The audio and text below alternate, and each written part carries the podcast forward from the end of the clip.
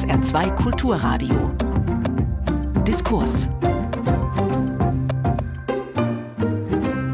Heute mit einem Mitschnitt aus der Volkshochschule Saarbrücken vom 6. Juli 2023 zum Thema fairer Handel.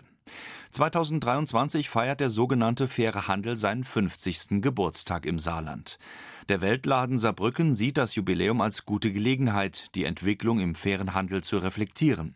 Insbesondere widmen sich die Veranstalter der Frage, wo heute die Herausforderungen für den fairen Handel liegen. Kann er lediglich eine Nische zwischen fair gehandeltem Kaffee, Alpaka-Pullis und Schokolade bedienen? Für einen kleinen Kreis von Käuferinnen und Käufern? Oder kann er für wirklich gerechteren Welthandel sorgen, indem er sich per Siegel auch in die Regale der Discounter ausbreitet? Darüber diskutieren Katharina Nicolait, Mitautorin des Buches Fair for Future, ein gerechter Handel ist möglich, Steffen Weber, Geschäftsführer des Weltladen Dachverbandes und Dr. Bonifaz Mambanza Bambu von der kirchlichen Arbeitsstelle Südliches Afrika. Moderator ist Christian Otterbach. 50 Jahre fairer Handel. Ich möchte niemandem hier oben und hier unten zu nahe treten, deshalb beziehe ich es auf mich selbst. Ich bin genauso alt wie der faire Handel im Saarland, feiere demnächst 50. Geburtstag und beschäftige mich damit. So ein 50. Geburtstag ist nämlich ein guter Anlass, zurückzublicken und vorauszublicken. Man stellt sich Fragen, was habe ich so richtig gut gemacht und was lief nicht so gut in den letzten Jahrzehnten. Man lässt sich feiern, lässt sich auf die Schulter klopfen. Gut siehst du aus. Hast dich gut gehalten.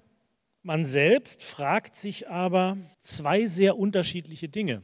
Das eine, gell, früher war alles viel besser. Und das andere, kann das wirklich schon alles gewesen sein? Und diese Fragen wollen wir uns heute Abend stellen. Dem fairen Handel und dem, was Katharina Nicolait in ihrem Buch beschreibt, und dem, was in der Diskussion ist seit 50 Jahren. Und mit der Diskussion wollen wir anfangen, mit dieser Frage, kann das schon alles gewesen sein? Dr. Mabanza, Sie arbeiten für die kirchliche Arbeitsstelle Südliches Afrika und Sie haben einen durchaus kritisch distanzierten Blick auf dieses System fairer Handel. Deswegen möchte ich Ihnen diese Frage zum 50. Geburtstag stellen in Richtung auf den fairen Handel insgesamt, nicht nur im Saarland. Kann das schon alles gewesen sein? Ist das eine richtig gute Idee und sind wir damit durch? Haben wir damit das getan, was wir tun können? Ich glaube, da ist die Antwort sehr entscheidend nein. Es gibt den Anspruch, mit dem äh, diese Idee zustande kam, das war der Anspruch, eine neue Wirtschaftsordnung herbeizuführen oder zumindest einen Beitrag dazu zu leisten, Welthandel zu verändern. Heute können wir feststellen, dass der Anteil der fair gehandelten Produkte am Welthandel unter einem Promille bleibt. Bevor ich nach Saarbrücken gekommen bin, war ich in Stuttgart beim dortigen Dachverband Entwicklungspolitik. Und es gibt ein schönes Bild auf der Wand. Sie zeigt 100 Tassen und die Überschrift lautet, nur in jeder fünften Tasse ist der Kaffee fair gehandelt. Also fünf von 100. Das zeigt, dass der Weg noch lang ist. Die, die Idee ist zu zeigen, es gibt ein strukturelles Problem und zwar aufgrund der Tatsache, dass es äh, da draußen noch viele andere Produkte gibt, die anders hergestellt werden, anders gehandelt werden. Das ist die erste Dimension der Problematik.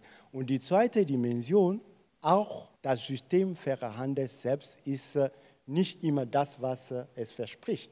Von äh, der Übergang von Kleinbäuerinnen, Kleinbauern, kleinen Kooperativen zu Plantagearbeit, deren Produkte auch zertifiziert werden, auch angeboten werden mit den gleichen Siegeln, haben wir mit einer Reihe von Problemen zu tun.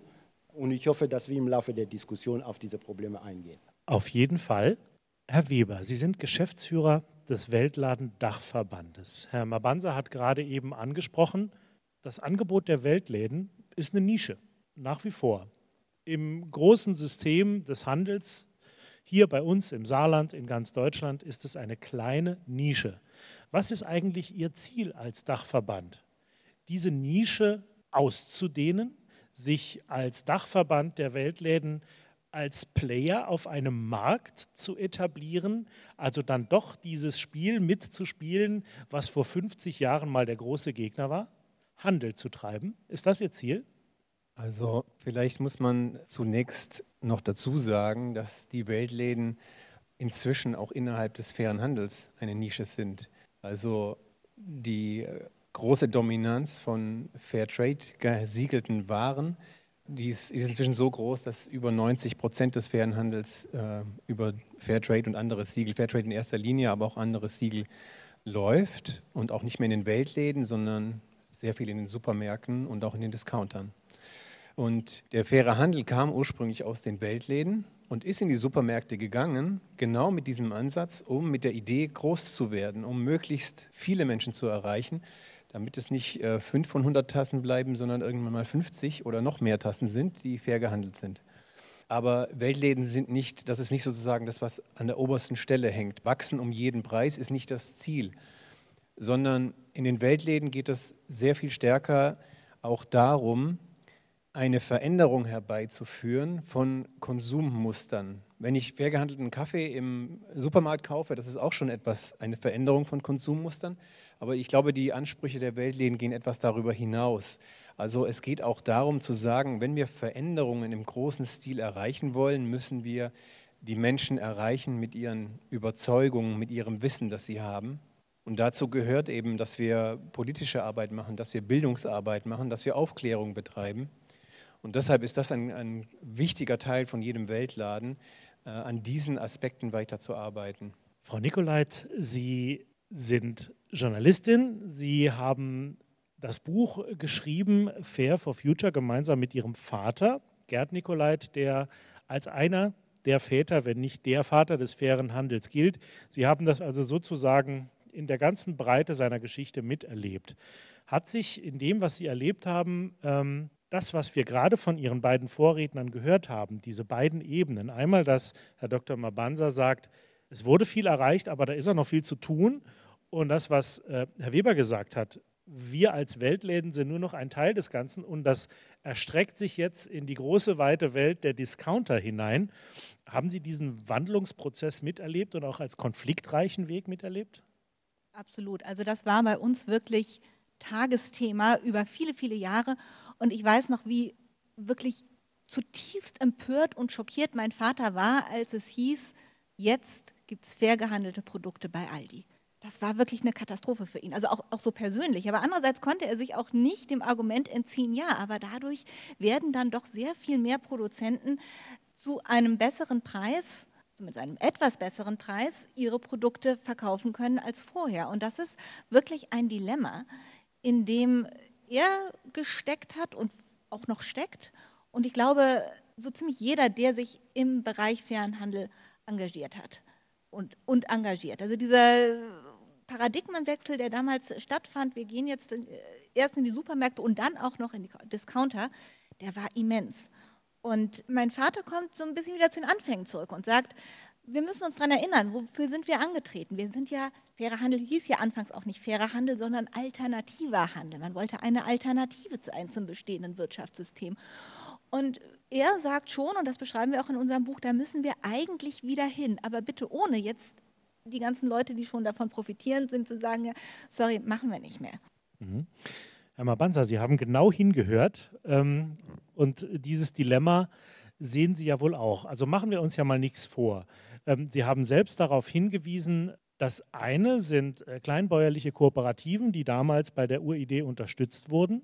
Und das andere sind große Plantagen, die mit großen Firmen zusammenarbeiten, die dann fair gesiegelt werden und das Ganze im Discounter verkaufen. Und da sehen Sie doch die ein oder andere Unehrlichkeit in diesem ganzen System, oder? Ja, viele. Wir sind als äh, kirchliche Arbeitsstelle Südliches Afrika dazu gekommen, zu diesem Thema zu arbeiten über einen Umweg. Unsere Beschäftigung galt eigentlich der Landfrage im südlichen Afrika vor dem Hintergrund der kolonialen Enteignungen und auf der Suche nach einer Verbindung in der Bearbeitung dieser Frage Verbindung zu Deutschland kamen wir auf äh, die Arbeitsbedingungen der Farmarbeiterinnen, vor allem in äh, der Provinz Western Cape in Südafrika.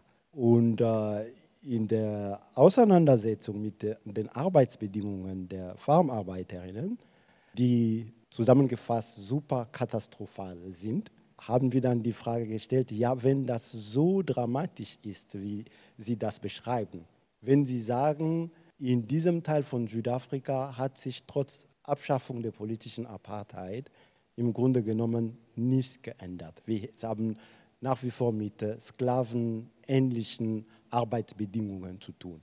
Wenn das so ist, ist das denn auf äh, den Farmen, die Fairtrade gesiegelten Produkte haben, anders? Und äh, unsere erste Gesprächspartnerin meinte, wow, das ist eure Illusion in Deutschland. Wir nehmen das in Südafrika anders wahr. Und das war für uns der Anlass, zu, ein bisschen zu schauen, was steckt da, dahinter. Und da haben wir äh, tatsächlich äh, festgestellt, dass es sehr viele Probleme gibt. Und äh, zusammengefasst, gerade in diesem Kontext von Südafrika nach der Abschaffung der politischen Apartheid, wurde Fairtrade-Siegel auch als Instrument des Marktzugangs entdeckt. Erklären Sie mir das Instrument des Marktzugangs. Ich kaufe mir ein Siegel, damit ich einen größeren damit Markt. Damit ich äh, eine Chance, mehr Chancen habe, Zugang zum Markt zu bekommen, zum Weltmarkt. Mhm. Dabei hat sich dann ein zweites Problem ergeben. Die lokale Struktur von Fairtrade in Südafrika hat nicht die Kapazitäten, um tatsächlich zu überprüfen, ob die definierten Standards tatsächlich umgesetzt werden. Das heißt, wir haben es auch so auf dieser Ebene der großen Plantagen, der großen Betriebe, die Wein produzieren, mit einem Missbrauch von Siegeln. Die Erklärung ist die, und das haben wir in Gesprächen herausgefunden, die Discounters stehen unter Druck, so billig wie möglich zu verkaufen, um viel abzusetzen. Und diesen Druck geben sie nach unten an die Betriebe in Südafrika und die Betriebe in Südafrika geben diesen Druck nach unten an die Arbeiter, Arbeiterinnen, die letztendlich viel wenig bekommen. Wir haben mit einem Manager einem Vertrade-Betrieb äh, gesprochen. Er hat Verhandlungen geführt mit äh, deutschen Discounters. Sie wollten Wein nicht mehr in Flaschen importieren nach Deutschland, sondern in großen Balken, in Schiffen. Er hat gesagt, nee, das mache ich nicht. Das mache ich nicht, weil genau das das Koloniale ist. Wenn es etwas gibt, was wir doch auch wagen, das ist, versuchen, dass Wertschöpfung in Südafrika entsteht, indem wir Wein hier produzieren, Korken hier bestellen in Südafrika, Flaschen, Etiketten. Da sind äh, sozusagen viele Zweige, die hier entstehen. Wenn wir jetzt in großen Balken nach Deutschland exportieren, fällt all das weg und all diese Betriebe machen dicht. Mhm. Und da sind Problematiken und das ist ein Betrieb, der Nein gesagt hat. Es gibt viele andere, die mitgemacht haben und mitmachen. Herr Weber, als, als Geschäftsführer des Dachverbandes beschäftigen Sie sich ja auch mit diesen übergeordneten Systematiken. Und das, was Herr Mabanza beschreibt, ist ja tatsächlich die Frage der Wertschöpfung, die den fairen Handel ja auch seit Anfang, seit seinem Bestehen beschäftigt. Wo entsteht Wertschöpfung? In der Kolonialzeit war es so, dass Rohstoffe ausgebeutet wurden in diesen Ländern, hier hingebracht wurden und hier veredelt wurden und hier die Wertschöpfung war. Was ist denn jetzt anders? Naja, die traurige Realität ist, dass es nach wie vor so ist und dass der Großteil der Wertschöpfung, auch wenn wir von den klassischen fair gehandelten Produkten sprechen, wie Kaffee, der Großteil passiert hier. Das ist ein Problem und äh, der faire Handel der Weltläden versucht auch dem entgegenzusteuern, also insbesondere die Lieferanten, die dort aktiv sind und versuchen immer mehr Wertschöpfung in den Ursprung zu verlagern, was aber auch nicht immer ganz einfach ist. Aber ich möchte ganz gerne noch kurz auf den äh, Punkt von Herrn Mabanza eingehen bezüglich Fairtrade. Es ist halt so, dass das Fairtrade-System versucht, im großen Stil fair gehandelte Waren abzudecken, einen großen Markt dafür zu schaffen. Und dazu gehört dann eben auch, dass die Systeme, ich sag mal, anonymer werden. Ja? Also das Fairtrade-System ist sehr viel anonymer als das, also wenn man es vergleicht mit den Produkten oder den Lieferanten, die in Weltläden aktiv sind. Da gibt es direkte Beziehungen, man kennt sich, die sind äh, lange Jahre etabliert. Das ist irgendwie eine andere Baustelle, sage ich mal. Bei Fairtrade haben wir ein anonymisiertes System, wo nach einem Kriterienkatalog abgefragt wird. Jetzt ist es aber so, dass meine Erfahrung ist mit Fairtrade, dass dort äh, Menschen am Werk sind, die diese Aufgabe sehr ernst nehmen. Das sind äh, nicht irgendwelche Manager, die versuchen, irgendwelche Umsatzzahlen in die Höhe zu treiben, sondern das sind genauso engagierte Leute, die versuchen, äh, gerechtere Strukturen zu etablieren. Jetzt mag es sein, dass auch aufgrund der schieren Größe von Fairtrade es an verschiedenen Stellen vielleicht hakt, dass es vielleicht auch schwarze Schafe gibt in diesem System. Aber ich glaube, man muss vorsichtig sein, jetzt zu sagen, man verurteilt Fairtrade insgesamt und sagt, da gibt es überall nicht mit rechten Dingen zu. Da wäre ich sehr vorsichtig, weil es auch diverse Studien gibt, die zeigen, dass durch Fairtrade an vielen Stellen auch merkliche Verbesserungen von Lebensbedingungen erreicht wurden. Daher würde ich das ein bisschen relativieren wollen. Frau Nikolait, fassen wir an der Stelle mal nochmal zusammen. Kommen wir zurück zu unserem 50. Geburtstag. Wir haben jetzt schon viel darüber gesprochen, was die gute Idee am Anfang war, die immer noch eine gute ist, was gute Entwicklungen waren und sind und was Probleme sind. An der einen Stelle, Thema Wertschöpfung, möchte ich Sie nochmal fragen, da Sie ja salopp gesagt viel rumkommen. Ne? Sie reisen viel in der Welt rum und gucken sich das an egal ob es jetzt Dinge sind wie, wie äh, Rohstoffe für Lebensmittel, Kaffee, Bananen, Orangen oder auch weiterverarbeitete Produkte wie zum Beispiel eine fair gehandelte Bluse. Wir haben gerade eben über das Thema Wertschöpfung gesprochen. Am Ende ganz platt gesagt, verdammt nochmal, wo bleibt die Kohle? Wer hat mehr davon, dass er so etwas macht? Haben Sie Beispiele gesehen, wo das gut funktioniert, wo, nochmal salopp gesagt, die Kohle da bleibt, wo sie hingehört, nämlich bei den Produzierenden? Oder gibt es das auch aus Ihrer Erfahrung heraus wirklich noch nicht? Also wenn es das gibt, dann ist das wirklich bislang sehr wenig. Ich erzähle mal von einem Besuch, den ich in Hamburg gemacht habe, nämlich bei Herrn Darboven, also einer der ersten großen Röster, der außerhalb der Weltladennische mit dem Fairtrade-Siegel Kaffee verkaufte, vielleicht sogar der erste. Und den habe ich gefragt, ja, das ist ja schön, dass Sie jetzt für den Kaffee ein bisschen mehr zahlen, aber die Wertschöpfung, die passiert ja doch bei Ihnen. Haben Sie daran gedacht, gerösteten Kaffee zu importieren und hier zu verkaufen? Der verstand die Frage zuerst gar nicht. Und dann sagte er, ja, dann könnte ich ja meine Rösterei hier zumachen. Nee, nee, ich zahle ein bisschen mehr für, ich zahle mehr für den Kaffee, dass die Bauern einen guten Preis haben, aber ich will doch meine Rösterei nicht schließen. Also er fand die Frage schon geradezu empörend. Und äh, kann man ja aus seiner Sicht auch äh, verstehen. Und tatsächlich ist es so, ich weiß nicht, ob es noch so ist, aber es war zumindest so, dass Deutschland der größte Exporteur von Röstkaffee ist weltweit. Also Deutschland ist nie eine einzige Kaffeebohne selbst produziert, ist ein Riesenexporteur für Kaffee. Das, also daran sieht man ja schon, wie viel von der Wertschöpfung tatsächlich hier bleibt. Ich habe tatsächlich eine Kooperative in Ruanda besucht, die den Kaffee selbst geröstet hat. Das war äh, quasi eine neue Marke der GEPA gewesen zu dem Zeitpunkt. Mehrwert für alle war da der Slogan. Es gibt insgesamt drei Kaffees, die geröstet bei uns ankommen ich habe mir sagen lassen, sie sind nicht der absolute Verkaufsschlager, warum auch immer. Also es gibt diese Versuche, Mehrwert in den Produzentenländern entstehen zu lassen, aber sie sind wirklich sehr gering. Und beim Kaffee kommt noch was dazu und bei der Schokolade tatsächlich auch. Es gibt da dann durchaus auch Fragezeichen, was die ökologischen Aspekte angeht. Denn so ein Kaffee, wenn der grüner Kaffee, der noch, also grün, die Bohnen sind grün, bevor die geröstet sind, die sind quasi endlos haltbar. Die kann man dreimal mit dem Schiff um die Welt fahren, bis sie in Hamburg ankommen, dann, denen passiert nichts. Aber wenn das mal geröstet ist und dann auch noch gemahlen, dann hat dieser Kaffee plötzlich ein Verfallsdatum. Das heißt, der wird nicht mehr unbedingt mit dem, äh, mit dem Schiff gefahren, denn dann ist der beste Zeitpunkt, ihn zu genießen, der ist dann schon vorbei, bis der im Laden steht. Das heißt, dieser Kaffee muss geflogen werden. Das ist ein großer Kritikpunkt der auftaucht, wenn es um die Frage nach der Produktion in den Hersteller-, Produzentenländern selber geht. Das ist bei Schokolade noch ein bisschen extremer sogar, denn die muss sogar noch gekühlt werden. Herr Weber, als äh, Geschäftsführer des Dachverbandes haben Sie einen Überblick. Wie ist es denn mit dem, was Sie vorhin selbst schon gesagt haben, mit dem, wie gehen die Produkte in den Weltläden? Was verkauft man denn dort gut und was ist schwieriger zu verkaufen? Haben Sie da so ein bisschen Erfahrungswerte, die Sie aus den Weltläden gespiegelt kriegen? Frage 1 und Frage 2. Das Thema der Wertschöpfung, das Sie selber schon angesprochen haben, ist ein problematisches, oder? Also Produkte, die irgendwo sonst, vielleicht im globalen Süden, gefertigt werden, sind wahrscheinlich hier schwieriger zu verkaufen, schlicht und ergreifend. Auch aus den Gründen, die Frau Nicolai gerade angesprochen hat, oder?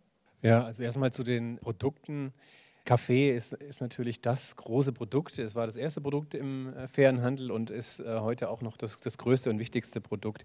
Und dann kommt erstmal ganz lange nichts und äh, dann geht es weiter mit anderen Lebensmitteln, Klassiker wie äh, Schokolade, Kakao und so weiter, Tee.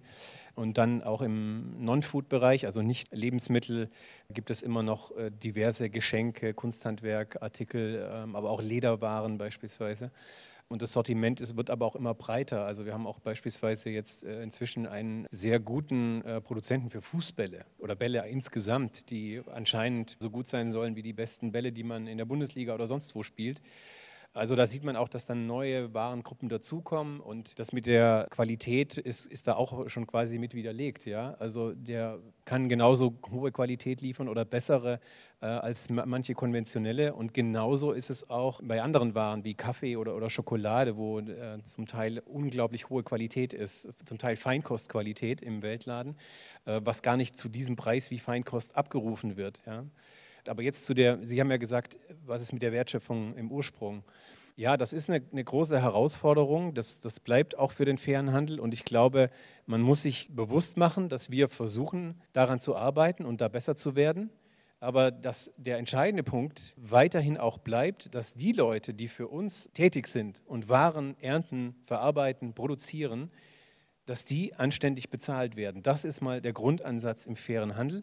Und nicht nur bezahlt werden, sondern entsprechend behandelt werden auf Augenhöhe, dass die Arbeitsschutzmaßnahmen greifen, dass die nicht in Pestiziden bis zu den Knien stehen, dass die äh, sich organisieren können, dass dort Bildung stattfindet und so weiter. Das ist fairer Handel.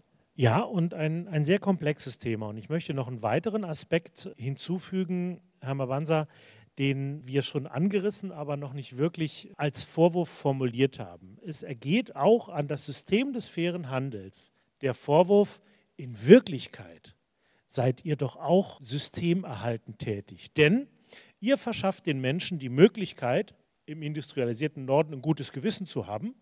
Du gehst im Advent fair einkaufen und dann hast du für den Rest des Jahres ein gutes Gewissen. Und damit stützt du das System, weil im Rest des Jahres verfolgst du mit deinem Konsumverhalten das ganz normale, etablierte, kapitalistische Wirtschaftssystem. Ist dieser Vorwurf Ihrer Meinung nach, ist da was Wahres dran? Ja, ich glaube, wir brauchen uns nur die, die Zahlen anzuschauen. Ich habe gelesen, dass in Deutschland der, der Pro-Kopf-Umsatz an verhandelten Produkten gestiegen ist, ungefähr 25 Euro pro Jahr Person im Durchschnitt. Und wir können rechnen, wo das restliche Geld ausgegeben wird im Jahr. Letzte Woche habe ich mich noch sehr intensiv mit dem äh, neuen Handelsabkommen von äh, der EU mit, äh, mit Kenia auseinandergesetzt. Und das ist ein sehr interessantes Beispiel, wenn wir fragen, warum hat ein Land wie Kenia Interesse daran, einen präferentiellen Marktzugang zur EU zu haben. Das ist so, weil Kenia zur EU Blumen zur Rettung von kriselnden Beziehungen im Westen exportiert, Kaffee, Tee und ähnliche Produkte. Dafür verpflichtet sich ein Land wie Kenia, den Markt progressiv, aber bis zu 85 Prozent für europäische Produkte, einschließlich industrielle, verarbeitete Produkte zu öffnen. In so einem Abkommen ist das auch irgendwie erklärt, warum das mit der Wertschöpfungskette so ist, wie das ist.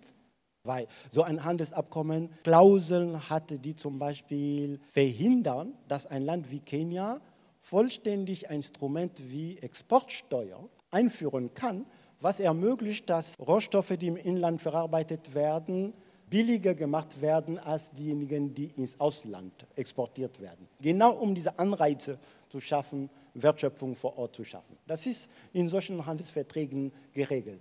Jetzt zurück zu Ihrer Frage. Unser Ziel ist doch, dass am Ende nur Produkte auf den Markt gelangen, die alle Kriterien, was Soziales, Umwelt, Klimaschutz, all diese Kriterien berücksichtigen, gelangen. Wenn wir das so haben, dann haben wir es nicht mehr mit einem System, was eine Wahl ermöglicht zwischen, nehme ich ein fair gehandeltes Produkt, was so einige Kriterien erfüllt, oder das andere, weil es billiger ist, aber dafür werden viele äh, Standards umgangen, Oder ich kaufe nur das Produkt, weil die Regeln bestimmen, nur dieses Produkt darf auf den Markt gelangen.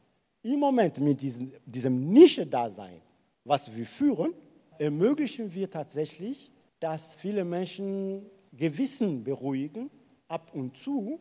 Und äh, dadurch machen sie sich auch bequem, indem sie nicht mehr tatsächlich wahrnehmen, wie krass die Verhältnisse sind, um sich zu mobilisieren, um politisch da, daran etwas zu ändern. Mhm. Deswegen ist sozusagen neben Verkaufsstrategien und so weiter und so fort die Bildungsarbeit, die die Weltläden betreiben, so wichtig, um daran zu erinnern, Moment mal, das war nicht unser Anspruch, in der Nische zu sein, in der Nische Nische zu bleiben. Das ist interessant. Das ist ein, ein, eine ähnliche Kritik, wie sie auch zum Beispiel der Tafelbewegung in Deutschland oft entgegentritt, dass sie am Ende dann doch systemerhaltend sei, weil sie dafür sorgt, dass der Widerstand gegen ein unfaires System nicht größer wird. Ich höre Herrn Mabanza, Frau Nikolait sehr, sehr fasziniert zu, aber ich kriege es nicht ganz zusammen. Helfen Sie mir. Sie haben gesagt, dass bei Ihnen in der Familie der Impetus und die Motivation zur Unterstützung des fairen Handels war, lass uns den Welthandel verändern. Jetzt nach 50 Jahren sehen wir gemeinsam ein, wir sind in einer Nische geblieben, wir verändern etwas, aber wir verändern, wenn wir uns ehrlich machen, nicht so wahnsinnig viel, weil viele Menschen immer noch vor die Wahl gestellt, das fair gehandelte Produkt, das, wie Herr Weber gesagt hat, super schmeckt, super Qualität hat, aber einen großen Nachteil hat, es ist teurer wie das andere, was ich mir für billiges Geld kaufen kann. Diesen Reflex kriegen wir nicht geknackt, oder? Nee, den kriegen wir nicht geknackt. Also die Zahlen, was tatsächlich der Handelsanteil von fair gehandelten Produkten sind, es ist lächerlich, wenn man mal ganz ehrlich ist. Also am besten schneiden noch die Blumen ab. Das liegt vielleicht daran, dass wenn man Blumen kauft, dann ist es sowieso ein Luxusprodukt und die verschenkt man auch. Also da sind wir irgendwie bei 30 Prozent. Beim Kaffee sind wir bei 5 Prozent. Bei Schokolade ist es noch weniger. Und wenn man es insgesamt sieht, dann ist es im Lebensmittelbereich liegt es irgendwo bei einem Prozent. Wenn wir jetzt noch äh, andere Produkte hinzunehmen, dann äh, liegen wir noch viel weiter drunter. Wenn man jetzt sagt, naja gut, wie, wie, groß ist denn überhaupt das Potenzial von Leuten, die bereit sind, mehr Geld auszugeben, weil es ökologisch oder sozial bessere Produkte sind? Wenn man sich mal den Biobereich anguckt und so weiter, da gibt es eine Studie, die sagt, naja, wenn wir ganz großzügig sind, dann haben wir so ein Potenzial von 15 Prozent des Marktes. Aber also das dauert noch, da brauchen wir noch viel Bildungsarbeit, aber das ist so das, was wir tatsächlich realistisch irgendwann mal erreichen können. Und das ist natürlich viel mehr, als wir heute haben, aber es ist trotzdem noch total lächerlich. Also damit kriegen wir das Welthandelssystem nicht gekippt. Und da kann man sich dann schon fragen, ja, warum machen wir das dann jetzt alles? Gut, es profitieren mehr Leute davon, äh, weil eben doch mehr Leute in das Fairhandelssystem verkaufen können und bessere Preise bekommen, aber so richtig geknackt kriegen wir das nicht. Und da könnte man jetzt sagen, ja gut, dann lassen wir es halt, aber der faire Handel hat schon auch noch eine weitere Funktion. Denn der faire Handel hat die Funktion zu zeigen, dass es eben auch eine Alternative gibt. Bevor, äh, er ist Pionier, er probiert Dinge aus geht da auch in Vorleistung und sagt, naja, das ist durchaus auch teuer. Deswegen sind fair gehandelte Produkte unter anderem auch so teuer, weil da viel ausprobiert wird. Kriegen wir das hin, die Dinge anders zu machen? Und stellt unter Beweis, dass es anders geht. Und dann kann sich auch der Mainstream nicht mehr hinsetzen und sagen, ja, also das tut uns ja auch alles wahnsinnig leid mit äh, der ausbeuterischen Kinderarbeit in der Schokolade, aber das geht leider nicht anders. Hat sich dann ein Minister Müller hingestellt und hat gesagt, doch, das geht anders. Äh, guckt euch mal an, wie das der faire Handel macht. Versteckt euch nicht dahinter zu sagen, es geht nicht. Und ich glaube, das ist tatsächlich die interessante Funktion, die der faire Handel haben kann, das auszuprobieren und unter Beweis zu stellen, dass es möglich ist. Herr Weber, am Ende entscheiden ich, Sie hier im Publikum, jeder und jede Einzelne auch darüber, über diesen Erfolg. Sie als Geschäftsführer des Weltladendachverbandes sind ja ein legitimierter Interessenvertreter auch in unserem Gemeinwesen, in unserem Staat, in unserem Land. Würden Sie sich denn für eben das Geschäftsmodell Weltladen Unterstützung wünschen? Oder gibt es überhaupt irgendeine Unterstützung? Oder kann man in einem freien Land mit einer freien Marktwirtschaft einfach auch als, als Dachverband nur sozusagen die Konkurrenz annehmen und kann sagen, wir müssen halt besser sein als die anderen. Wir müssen das, was Sie beschrieben haben, einfach leisten. Wir müssen Bildungsarbeit in den Läden leisten. Wir müssen den Menschen etwas zusätzlich bieten. Wir müssen ihnen Top-Qualität bieten. Oder gäbe es nicht dann doch eine Möglichkeit, die Weltladenbewegung auch noch mehr zu unterstützen, politisch, gesellschaftlich. Ja, da gibt es diverse Möglichkeiten. Also der Einkauf im Weltladen ist äh, eine davon, aber die Mitarbeit im Weltladen, den Besuch von Veranstaltungen, das Engagement in dem Weltladen, da gibt es sehr viele Möglichkeiten. Aber ich will gerne zu der Diskussion eben noch äh, kurz was sagen. Und zwar ähm, das mit dem Gewissen, das, das mhm. gute Gewissen, dass man sich einkauft, indem man äh, fair gehandelte Waren konsumiert. Also ich, ich gehe jetzt einfach mal von, von, mir selbst aus. Ja? Wenn, wenn ich ne, mir eine Schokolade kaufe, und ich kenne mich so ein bisschen aus mit den Produktionsbedingungen und weiß zum Beispiel, was Kinderarbeit auf einer Schokoladenplantage bedeutet. Und weiß, dass in deutschen Supermärkten sehr viel Schokolade verkauft wird, wo Kinderarbeit mit drin steckt. Also wenn man sich das mal äh, durchliest, was das bedeutet für Schicksale von Kindern, die dort arbeiten, das ist nicht so romantisch, wie man sich das vielleicht vorstellt, wie früher hier Kinder beim Kartoffelernten mitgearbeitet haben, sondern das sind zum Teil äh, sklavenartige Bedingungen, wo die Kinder von ihrer Familie getrennt werden und ausgebeutet werden, um Schokolade zu ernten. Und wenn ich mir dann vorstelle, so eine Schokolade zu konsumieren, dann wird mir übel.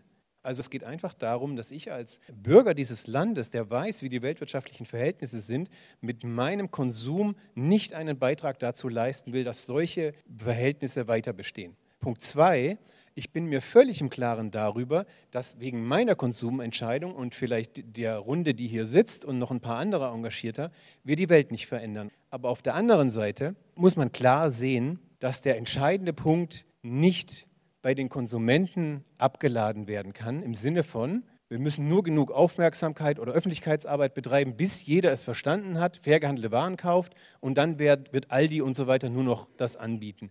Das wird nicht spielen. Das heißt, wir brauchen gesetzliche Rahmenbedingungen, die es einfach unmöglich machen, dass solche Waren in Supermärkten sind. Und das ist ja auch genau das, wofür Weltläden beispielsweise kämpfen und sich zum Beispiel für das Lieferkettengesetz stark gemacht haben was auch noch nicht dazu führt, dass jetzt die schlimmsten Menschenrechtsverletzungen äh, alle jetzt plötzlich verschwinden.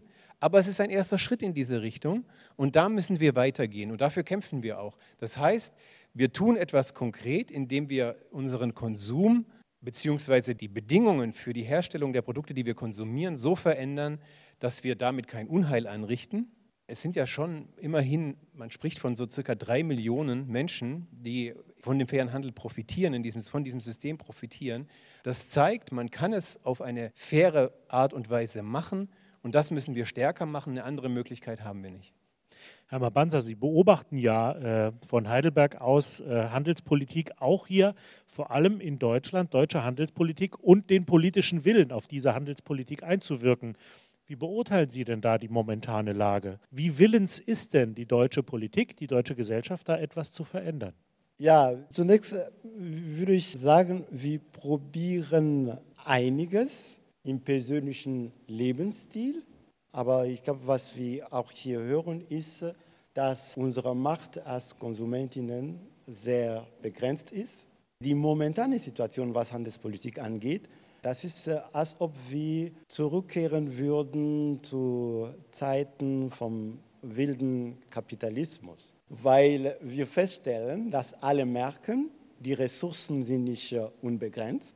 Die Ressourcen, die wir brauchen für Energie, energetische Transition, für Mobilitätswende. Und wir merken, dass sich äh, die Kräfte in der Welt verschieben.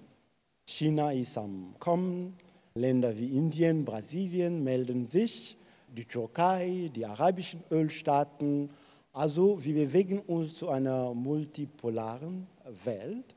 Und in dieser Welt versucht die EU, die die Handelspolitik äh, der Mitgliedstaaten koordiniert und steuert, sich zu positionieren, sodass äh, vieles, was äh, im Entstehen ist, eine Antwort darauf ist, zum Beispiel, wie verhält sich China.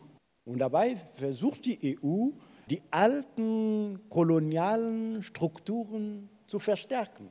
Am Beispiel von Kenia oder von diesem Abkommen, was eigentlich ein Abkommen mit der gesamten Region Ostafrika sein sollte, aber was auf Widerstand stößt in der Region bei Ländern wie Tansania, die sagen, nee, wir sehen nicht unser Interesse drin, wir wollen uns auch industrialisieren, genau wie ihr. Und wenn wir unsere Märkte öffnen, hat unsere junge Industrie gar keine Chance, der Konkurrenz aus Europa standzuhalten. Und in dieser Konstellation des Widerstands wird ein Land rausgepickt, Kenia. Ein Abkommen wird verhandelt mit diesem Land alleine Und da drin wird ein Türchen offen gelassen. Andere Länder Ostafrikas, die das wollen, können sich dem anschließen. Die Bürokraten, Bürokratinnen in Brüssel wissen ganz genau, dass sie mit so einem verhandelten Abkommen die Konflikte innerhalb von Ostafrika verschärfen. Aber das nehmen sie in Kauf. Genau das nenne ich äh, Rückkehr zu diesem wilden Kapitalismus, weil diese alten kolonialen Methoden von äh, Teile und Herrschen genau aktiviert werden, jetzt auch um angesichts der neuen Konstellation in der Welt äh, die alten Interessen aufrechtzuerhalten. Aber was wir auch merken, und das ist die gute Nachricht vielleicht, der Widerstand in den Ländern wächst auch. Viele von dem, was nicht zustande gekommen ist, ist nicht zustande gekommen, weil Bäuerinnen, Bauern, Cross-Border-Traders in den Ländern sich mobilisieren, Gewerkschaften, Kirchen und sagen, wir brauchen eine neue Weltordnung, wir brauchen eine neue Handelspolitik. Nicht alle Regierungen im globalen Süden und in Afrika machen mit, aber in einigen Fällen gelingt das, dass diese Stimmen auch sozusagen ihre eigenen Regierungen in eine bestimmte Richtung lenken. Das ist auch ein neues Hoffnungsschema, das äh, Menschen in Europa realisieren.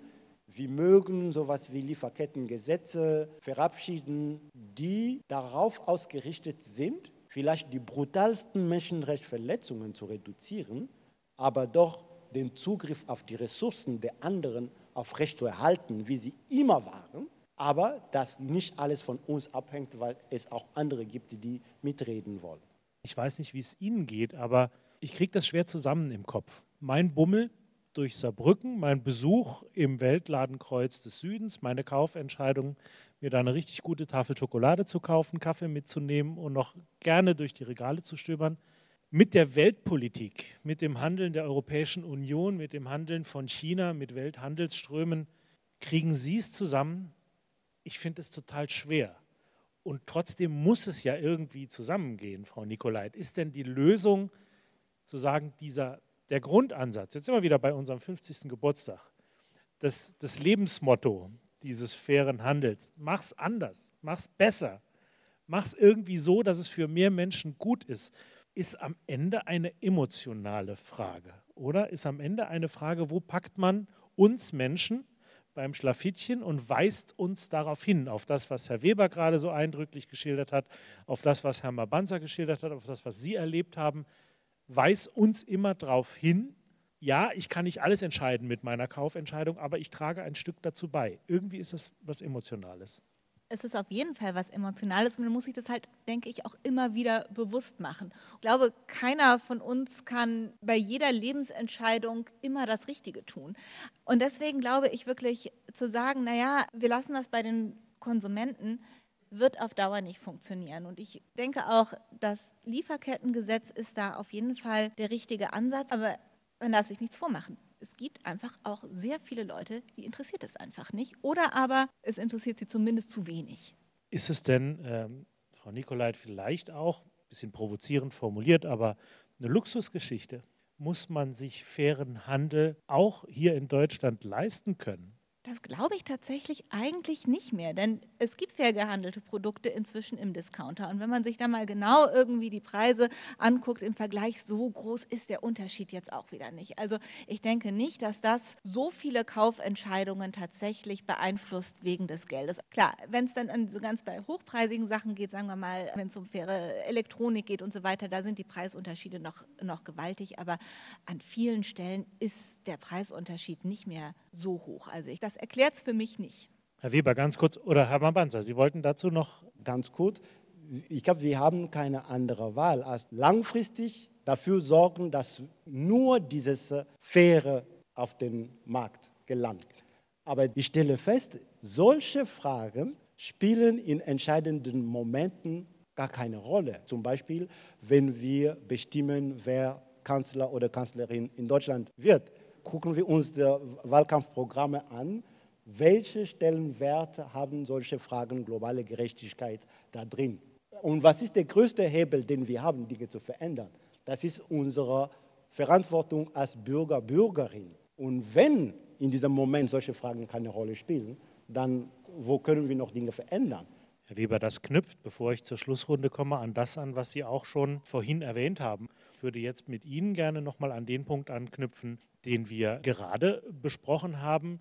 Dieser immer leise geäußerte Vorwurf, auch fairen Handel muss man sich in Deutschland leisten können. Ich gehe davon aus, Sie werden mir auch sagen, nein, Luxus ist fairer Handel nun wahrlich nicht.